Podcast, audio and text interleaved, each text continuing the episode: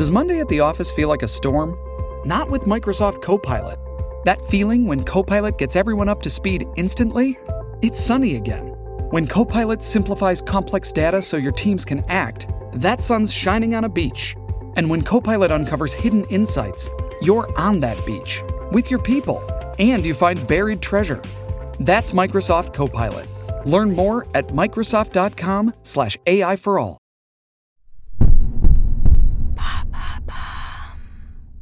Pourquoi les tempêtes portent-elles des prénoms? Merci d'avoir posé la question.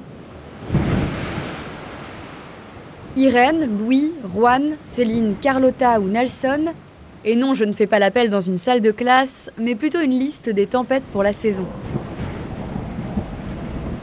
En octobre 2023, après la dépression Aline, Météo France annonce l'arrivée de la tempête Bernard. Cinq départements ont été placés en vigilance orange et près de 36 sont en jaune pour des risques d'inondation, de fortes pluies, de vent et d'orage. Mais ça paraît un peu étrange de nommer les tempêtes. À quoi ça sert? Eh bien, c'est simplement une question de communication. Donner un nom aux tempêtes, les personnaliser en quelque sorte, permet de rendre leur suivi plus accessible au grand public.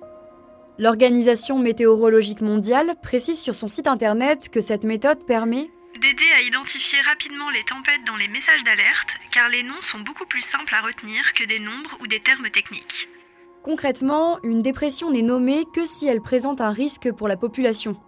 D'après Météo France, les scientifiques se sont aperçus que lorsqu'elle possède un prénom, le grand public a tendance à être plus attentif aux consignes de sécurité.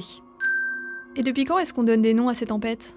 Selon Géo, même si le suivi météorologique est pratiqué depuis des siècles, c'est à la Seconde Guerre mondiale que les scientifiques ont fait le choix de nommer les phénomènes météorologiques.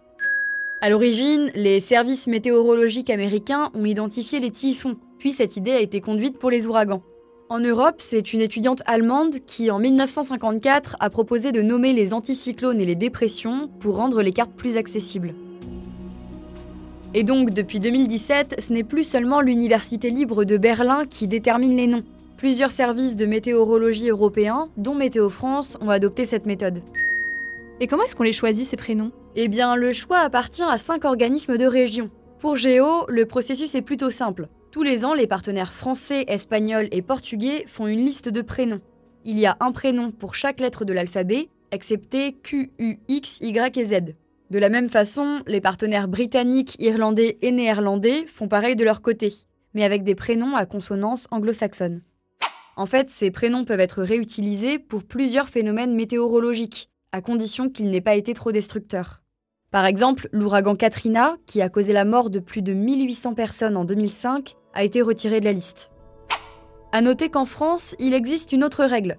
D'après le média Ça m'intéresse, en année impaire, les dépressions reçoivent des noms masculins et en année paire des noms féminins. Pour les anticyclones, c'est l'inverse.